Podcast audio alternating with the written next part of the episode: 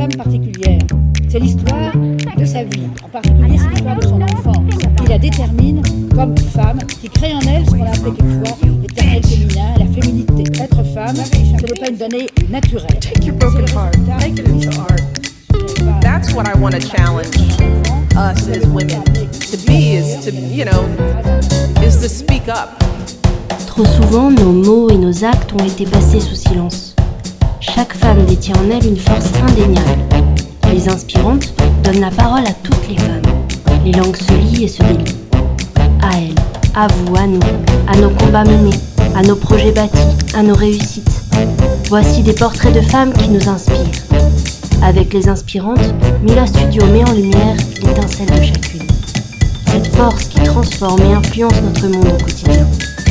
Vous vous apprêtez à écouter les inspirantes. Bonjour à tous, Maëla Michael pour les inspirantes. Depuis le 3 novembre à 9h22, les femmes travaillent gratuitement jusqu'à la fin de l'année. Les inégalités salariales persistent. Chez Mila Studio, pour marquer cette problématique, nous tenions à dédier notre podcast du mois à une inspirante, entrepreneuse. Nous rencontrons aujourd'hui Julie Brasset, jeune chef d'entreprise de 29 ans, fondatrice et directrice de la start-up Marmelade, l'organisme de formation digitale et mobile. Bonjour Julie. Bonjour Maëla. Alors quand on découvre ton profil, tu es définie de cette manière. Cofondatrice et directrice de l'expérience client de Marmelade, l'organisme de formation digitale et mobile. Tu peux nous en dire un peu plus? Eh écoute, oui, euh, je suis euh, directrice et cofondatrice de Marmelade. Comme c'est dans la petite description, on est un organisme de formation qui en fait est une start-up à la base. On a créé euh, Marmelade il y a 4 ans. Au fur et à mesure de nos pérégrinations et de nos recherches et de nos essais et de nos échecs, on est arrivé finalement sur un, organisme de formation digitale qui propose en fait de former des personnes qui sont en mobilité des personnes qui sont du coup plutôt des agents, euh, des ouvriers, euh, des techniciens qui sont sur le terrain et donc euh, qui ont toujours un mobile dans leur poche et de pouvoir se former en gagnant du temps, on va dire, toute une partie sur leur mobile. Pour commencer, je te propose de nous parler d'un objet que je t'ai demandé d'apporter. C'est ce qu'on appelle, nous, chez Mila Studio, le icebreaker objet qui va un peu casser la glace pour tout ce, moment d'échange. Mhm. Alors je te laisse me parler de cet objet, le décrire un peu pour les auditeurs et puis euh, nous dire en quoi euh, cet objet est important pour toi et ce qu'il symbolise. Ok. Euh, alors du coup, moi j'ai choisi de prendre un petit pot de confiture Bonne Maman. En fait, ce petit pot de confiture, il est un peu relooké parce qu'il a deux petites étiquettes sur lui. Sur le capuchon, on a une étiquette avec notre logo et sur une des faces, euh, il y a du coup le logo de Marmelade avec marqué organisme de formation digitale euh, et nos contacts. C'est assez emblématique euh, parce que c'est un l'objet tout, au tout tout début de Marmelade qui a vachement bien marché en fait en se disant nos cartes de visite c'est des pots de confiture. Les gens ils sont tous gourmands, tous curieux et en fait ça fait rigoler ça fait rigoler tout le monde. On marque les esprits en, en, s'appelant Marmelade, en distribuant en distribuant des petits pots de marmelade. C'est pour ça que je l'ai choisi parce qu'il il représente bien l'humour et le qu'on aime avoir euh, et, et, la gourmandise aussi avec laquelle on a commencé ce, ce projet. Tu nous as déjà un peu parlé de marmelade. Est-ce que tu peux nous parler un peu de la manière dont cette start-up s'est mise en place et ton poste et tes missions euh, au sein de cette start-up? Euh, eh bien, écoute, comme je disais, euh, ça fait donc on a, on a, créé Marmelade, l'entreprise en 2017. Et quand je dis on depuis tout à l'heure, c'est parce que je suis pas toute seule dans, dans, ce projet, dans la création de ce projet.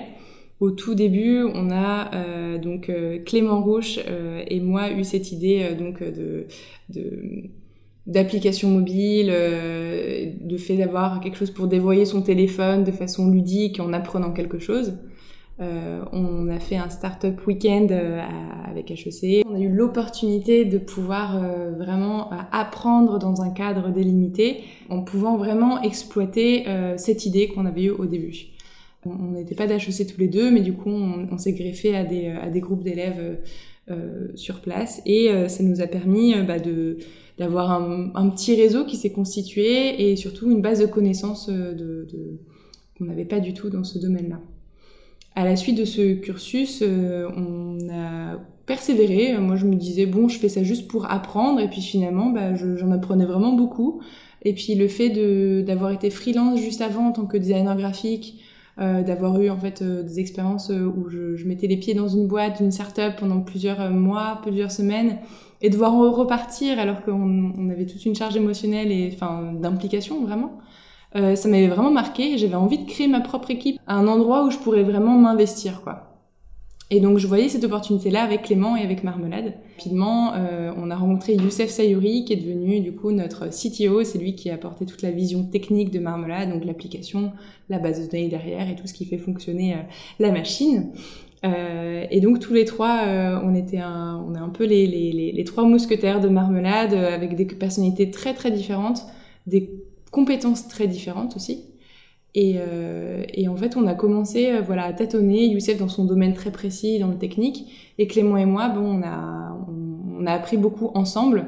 Euh, on faisait beaucoup de choses vraiment euh, en binôme pendant très longtemps, euh, parce qu'on avait tout à apprendre. et au début, ce qui a été vraiment une superbe opportunité, c'est qu'on on faisait des, des, événements tous les jours, un peu partout, à Saclay, à Paris tous les événements start-up grands groupes.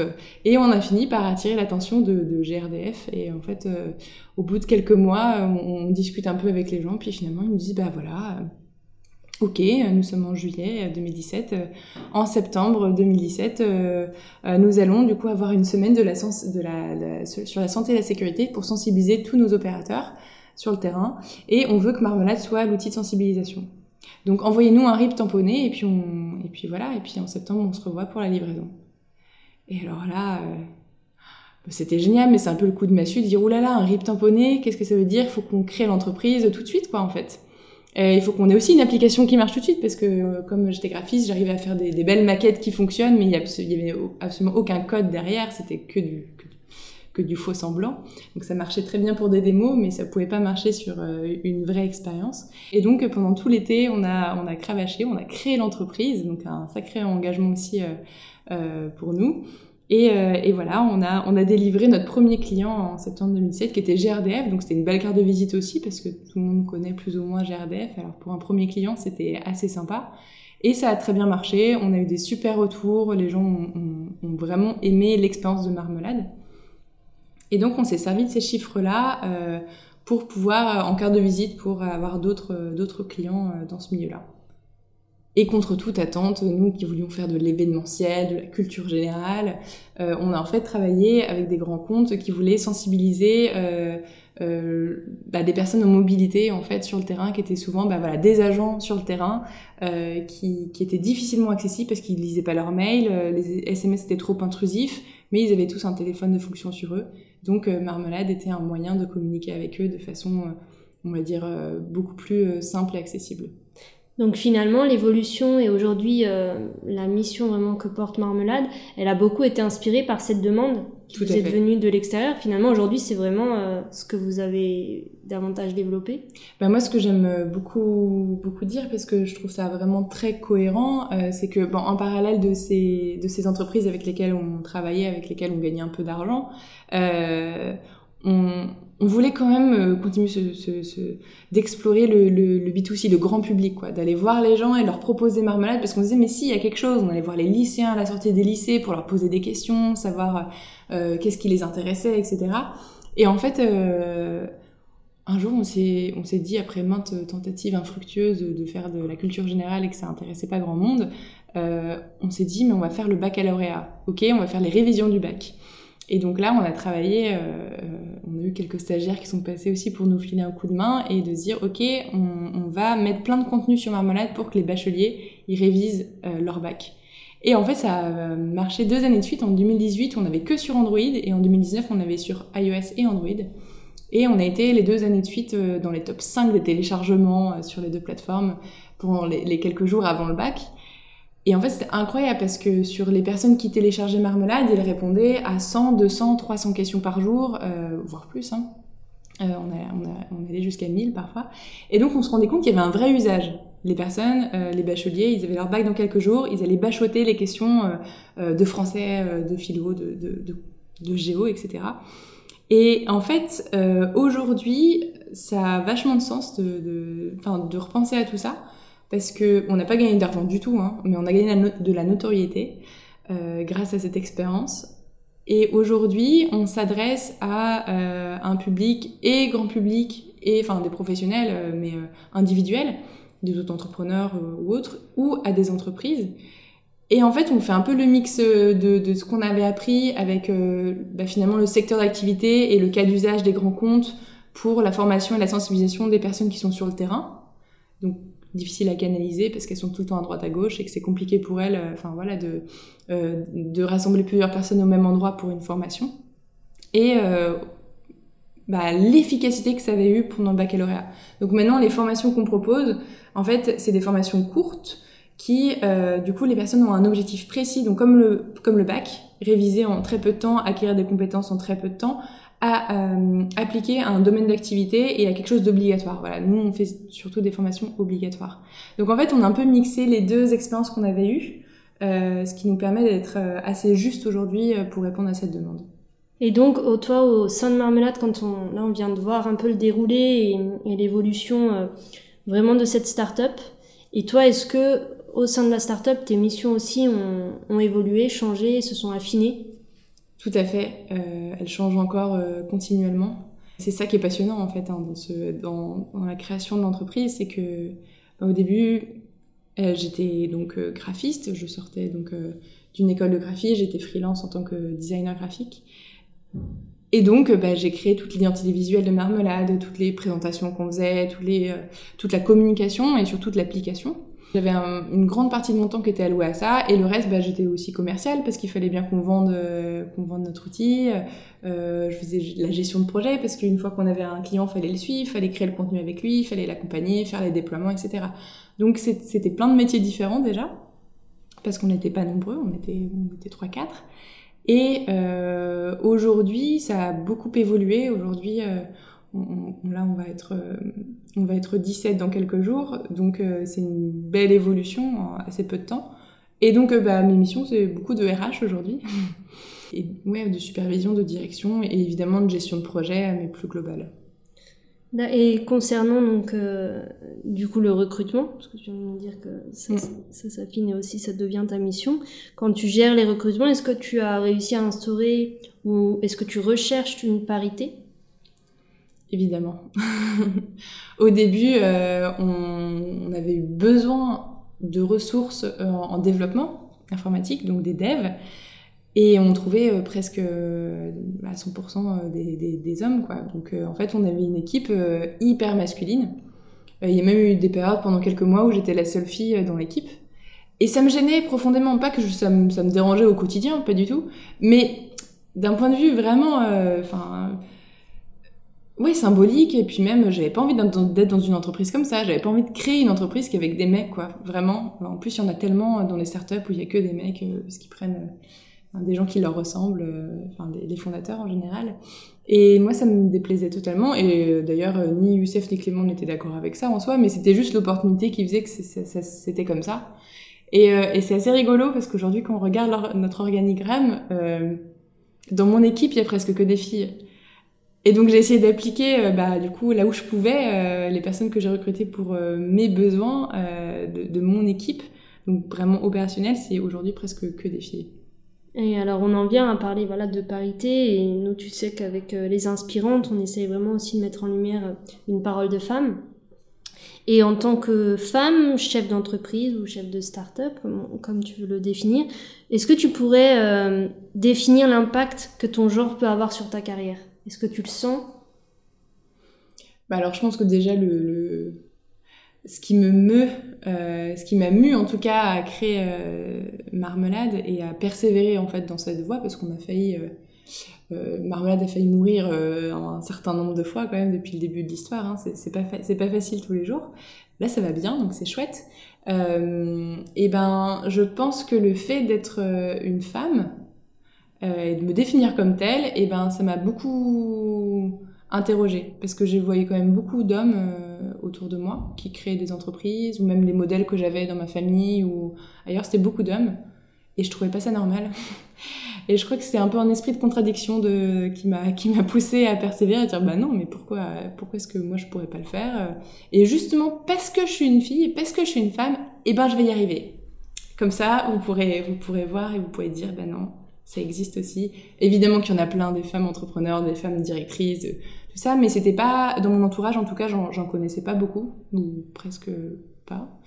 Euh, donc j'avais pas de vrai modèle et même dans ma famille, euh, j'ai toute une partie de ma famille où c'est quand même un univers assez euh, assez machiste où on valorise énormément les compétences des hommes et c'est encore très bah, l'homme qui ramène l'argent pour la famille, qui fait vivre un peu sa famille, mais que ce soit complètement inconscient, intégré ou volontaire ou pas, peu importe. Hein, je dis juste c'est comme ça, c'est les modèles que j'ai eus.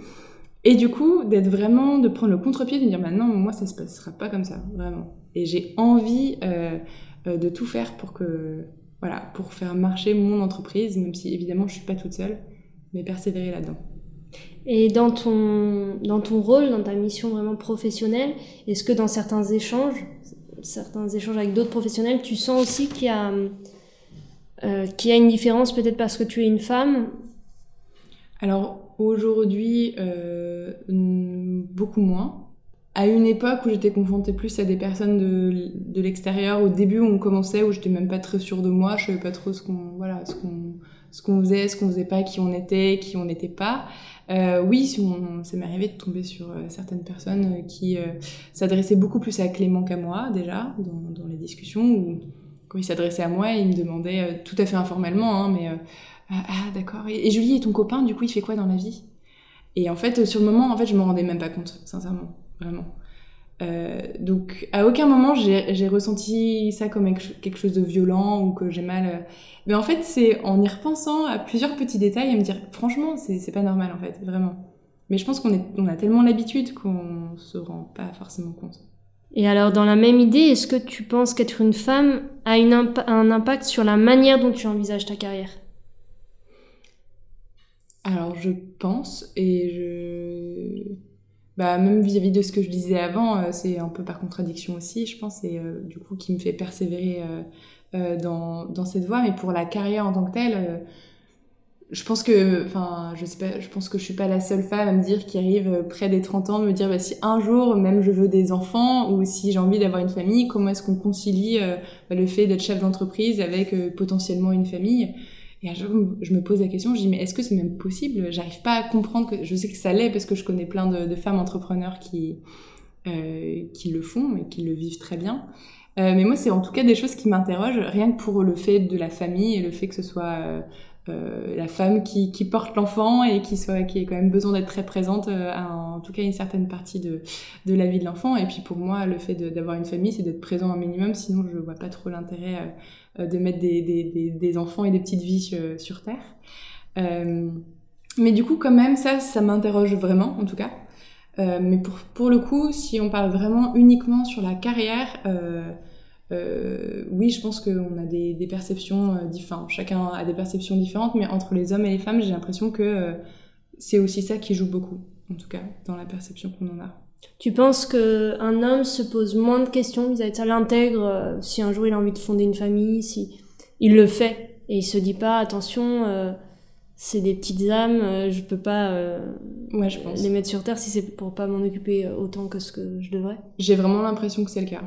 Je crois qu'en plus je, me suis déjà renseignée, les chiffres le valident plus que plus que ce que je pourrais le dire, mais donc Clairement, je pense que ça, c'est des choses auxquelles on ne réfléchit pas de la même façon en tout cas. On les envisage pas de la même façon. T'en as déjà eu, euh, déjà eu des échanges avec tes équipes, avec tes collaborateurs là-dessus où tu t'es dit, bah ça confirme, moi l'inverse, ah bah je découvre qu'ils ils ont une vision un peu différente? Eux, j'ai pas l'impression du tout que ça les questionne de cette façon-là, en tout cas. Alors, on n'est pas rentré dans des discussions très profondes sur ces sujets-là, mais euh, quand on les a effleurés, ça n'a jamais paru être euh, un problème ou quoi que ce soit. Alors que moi, tout de suite, je rentre dans le « mais comment je fais ?» C'est pas possible. En enchaînant avec ce, questionnement-là qu'on vient de soulever, euh, une vie privée, une vie professionnelle, comment on, la, on les cumule avec un équilibre? Est-ce qu'on fait des choix? Et des sacrifices Est-ce que tu penses qu'être femme est un combat dans ta sphère professionnelle comme privée, du coup?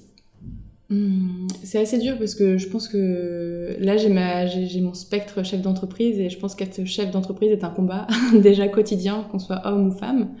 Euh, je pense que ça dépend avec... Euh, quelles, euh, j'allais dire quelles armes, c'est pas forcément des armes, mais avec quoi on part dès le début, euh, qu'on soit homme ou femme, on n'a pas toujours les mêmes euh, choses en poche quand on débute. Et en tant que femme, tout dépend aussi les, l'éducation qu'on a reçue et mais je de mon expérience et des gens que je connais autour de moi, j'ai l'impression que les femmes ont tendance à, moins facilement se valoriser et moins facilement se mettre sur le devant de la scène et moins facilement être euh, euh, pris en exemple ou, moins se mettre dans la lumière en fait. Donc j'ai l'impression qu'il y a un, il ça, ça joue. Et je rebondis sur quelque chose qui est pas tout à fait, euh, qui dévie un petit peu de ce sujet-là, mais même quand on faisait beaucoup d'événements en fait sur scène, quand il y avait des personnes qui venaient parler, témoigner, en fait, beaucoup pour la majorité, la très très grande majorité sont des hommes, et il y a très peu de femmes, en tout cas il y a quelques années qu'on voyait.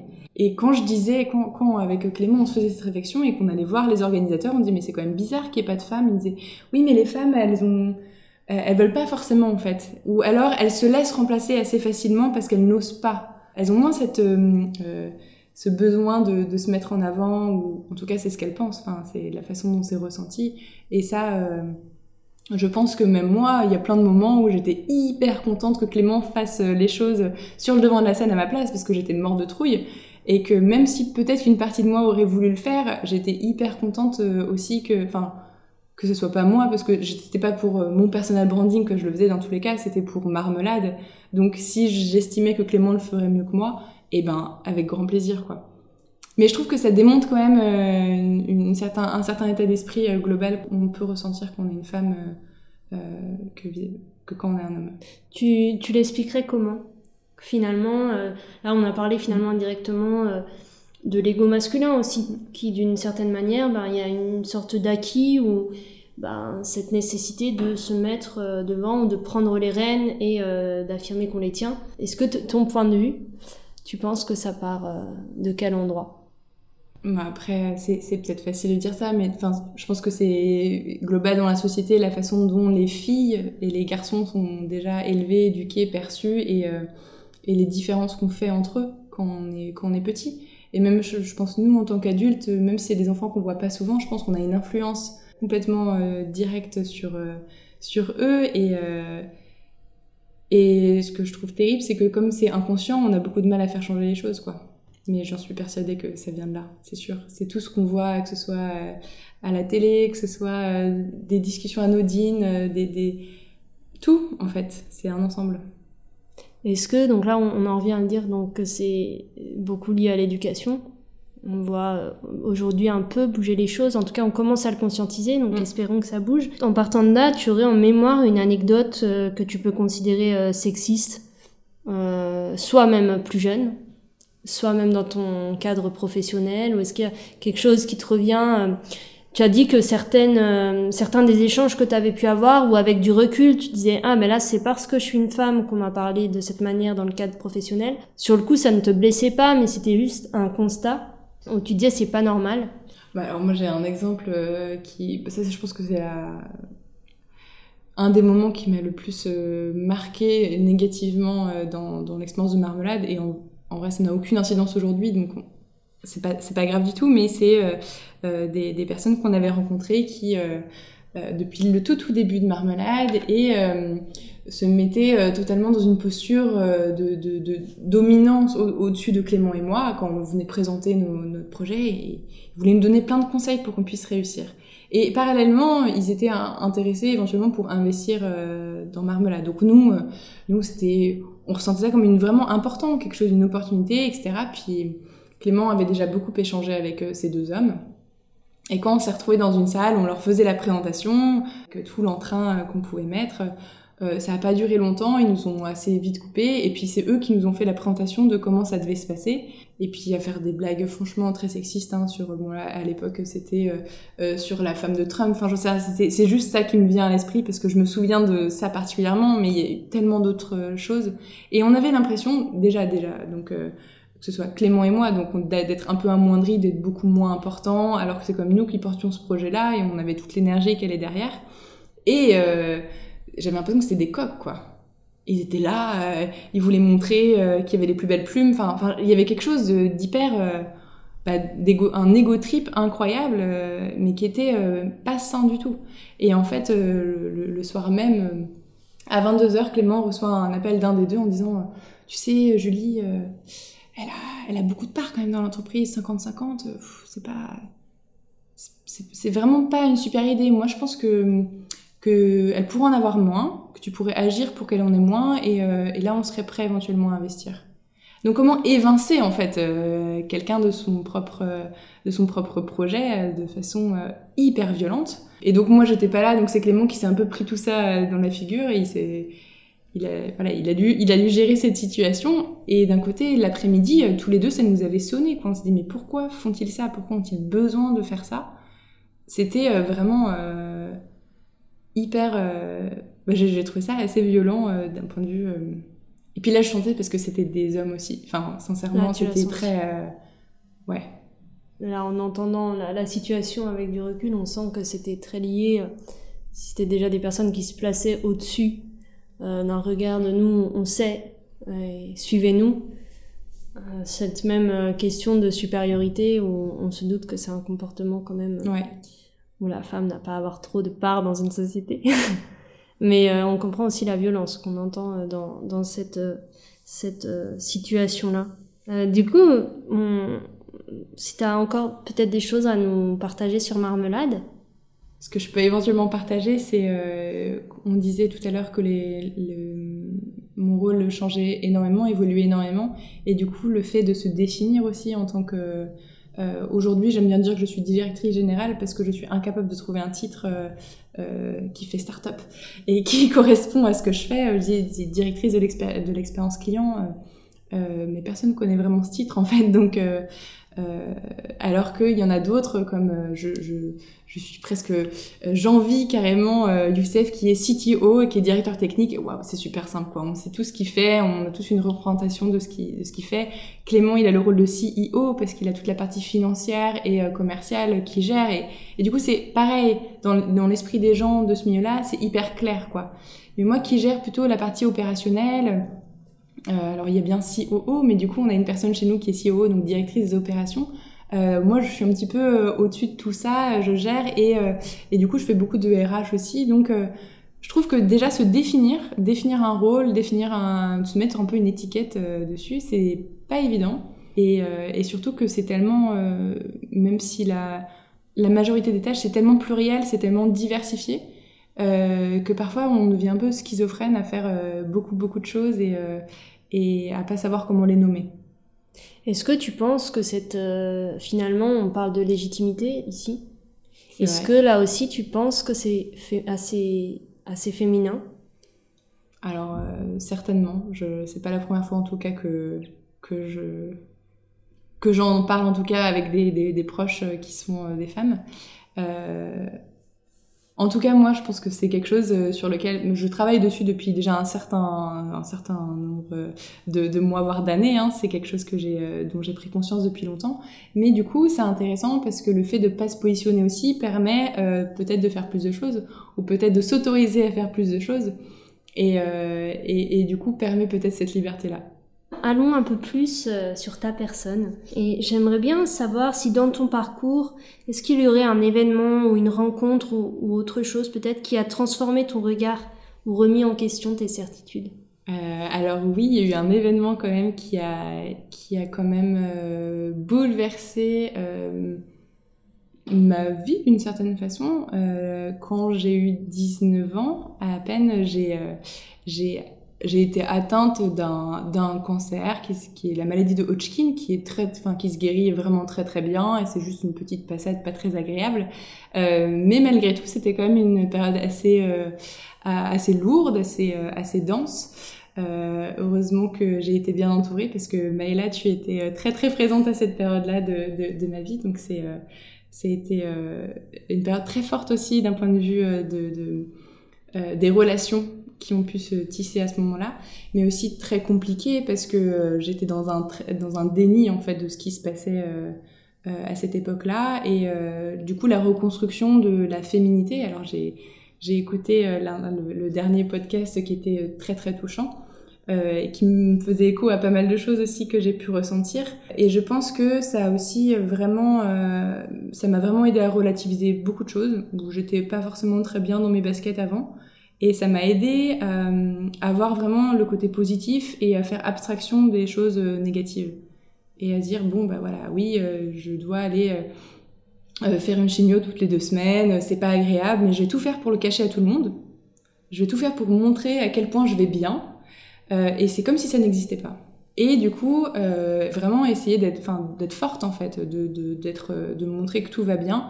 Et même s'il y a des choses qui vont pas bien, bah, finalement c'est pas grave, c'est pas ça qu'il faut retenir, et faut aller de, faut aller de l'avant. Est-ce que aujourd'hui, en faisant ce, en ayant cette conscience de ce que cette période t'a apporté à cet instant, où tu as senti aussi un, changement en toi Est-ce qu'aujourd'hui, tu en vois encore les effets sur ta personnalité, sur ta manière d'agir euh? Alors, je pense qu'il y, a des, il y a des effets qui se sont un peu estompés. Je râle de nouveau beaucoup.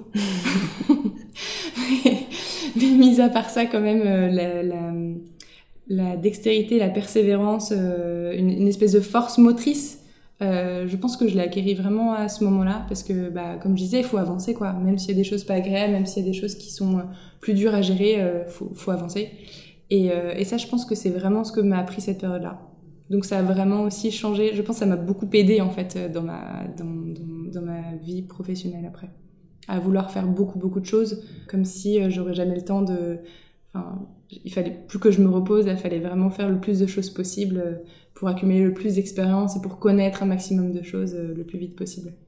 Béatrice, euh, donc, qui était euh, notre, notre échange durant le dernier podcast, donc qui avait eu un, cancer, qui a un cancer du sein et qui vit au, quotidien avec, dit que depuis, en fait, elle aime, elle aime plus la vie.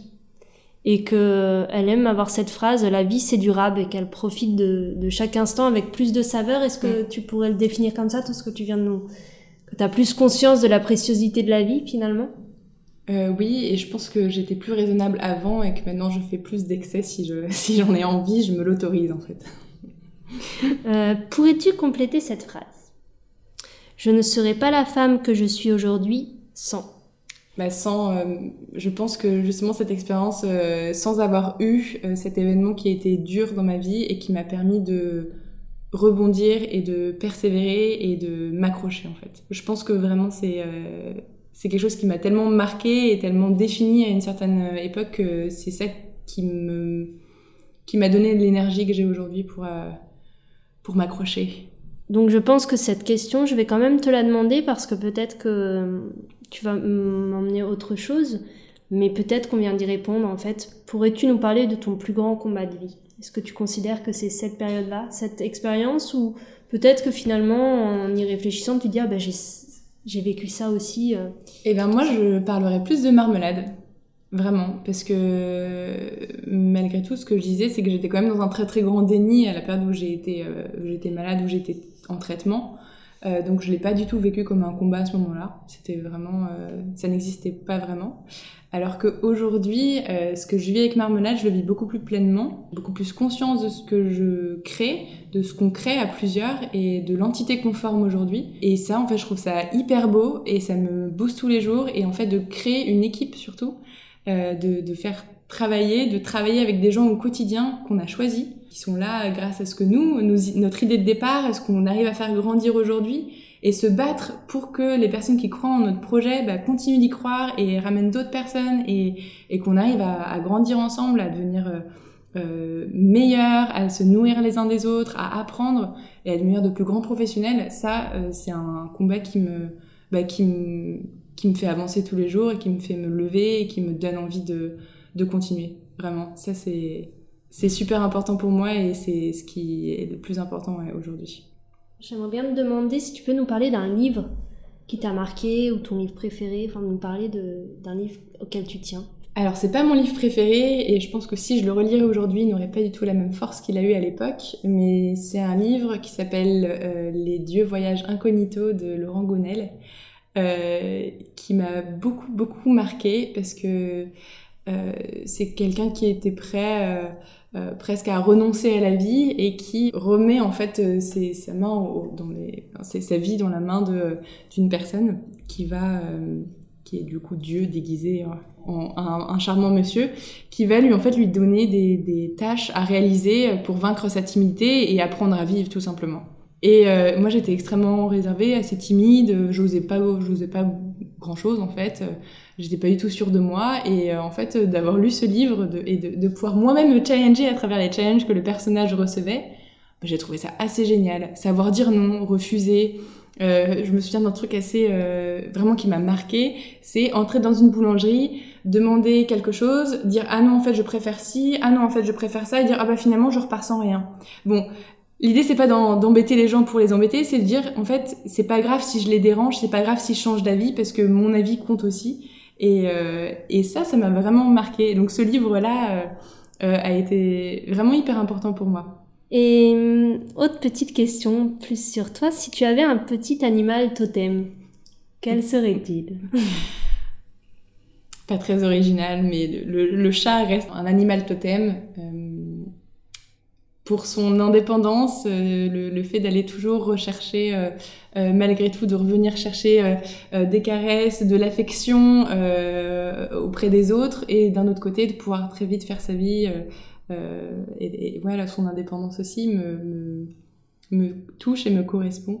Et j'ai toujours euh, vécu, bah, j'ai vécu pendant très longtemps avec, euh, avec un chat et c'est une présence qui me qui m'apaise et qui, qui m'a beaucoup marqué aussi pendant mon, mon enfance. Si tu avais une petite devise, quelle serait-elle? Ça, c'est très compliqué pour moi de, de, répondre à cette question. Sans la formuler, en fait, tu nous en as quand même proposé pendant cette euh, interview, quand tu nous as parlé de cette conscience de la vie, comme tu l'as traversée différemment, est-ce que ça pourrait même en devenir une devise? Oui, je pense que c'est euh, le fait de, de prendre en main en fait son, son destin et d'oser en fait euh, réaliser le, les choses qu'on doit réaliser sur Terre, quoi. Et d'oser en fait, voilà, prendre son, son courage à deux mains dire non mais ça c'est vraiment trop important pour moi, il faut, il faut que je le fasse c'est pas du tout une devise en soi, c'est plus, euh, encore une fois, une énergie motrice ou quelque chose qui vient animer euh, chacun de nous. Ça peut être euh, très différent, mais oser se réaliser. Merci beaucoup, Judy, pour tout cet échange. Pour terminer, est-ce que tu aurais une... Tu peux nous parler un peu de ton activité, des projets à venir, un peu là en ce moment pour Marmelade, ce qui vous attend? Euh, Marmelade, là, on est dans une période assez charnière où on, vient d'avoir un, peu de, fonds qui viennent d'arriver. On a du coup une, équipe qui grandit beaucoup en ce moment et euh, du coup là c'est vraiment une époque de, structuration, donc c'est passionnant. Euh, c'est vraiment, on est beaucoup dans l'humain et dans le, fait de faire travailler vraiment plein de, professionnels ensemble. Et, et, du coup là, on, fait aussi, on essaie de faire grandir notre catalogue de formation pour pouvoir toucher un plus large public et être beaucoup plus intéressant et compétitif pour nos, pour nos clients. Euh, donc c'est voilà, plein, plein de sujets passionnants. Évidemment, on est toujours à la, à la recherche de, de, nouveaux talents, de perles rares qui viennent compléter cette, euh, cette équipe et, euh, et, euh, et, donc avec grand plaisir, même pour rencontrer euh, de nouvelles personnes qui, de qui s'enrichir et, et qu'on peut pourrait éventuellement faire un bout de chemin ensemble. c'est toujours les rencontres qui, déterminent un petit peu euh, le chemin d'une entreprise et, euh, d'un projet. Donc, euh, eh ben, contactez-moi avec grand plaisir pour, pour qu'on puisse échanger. Merci beaucoup. Alors, on était avec Julie Brasset aujourd'hui. C'est Maëla Michael pour Les Inspirantes et on se retrouve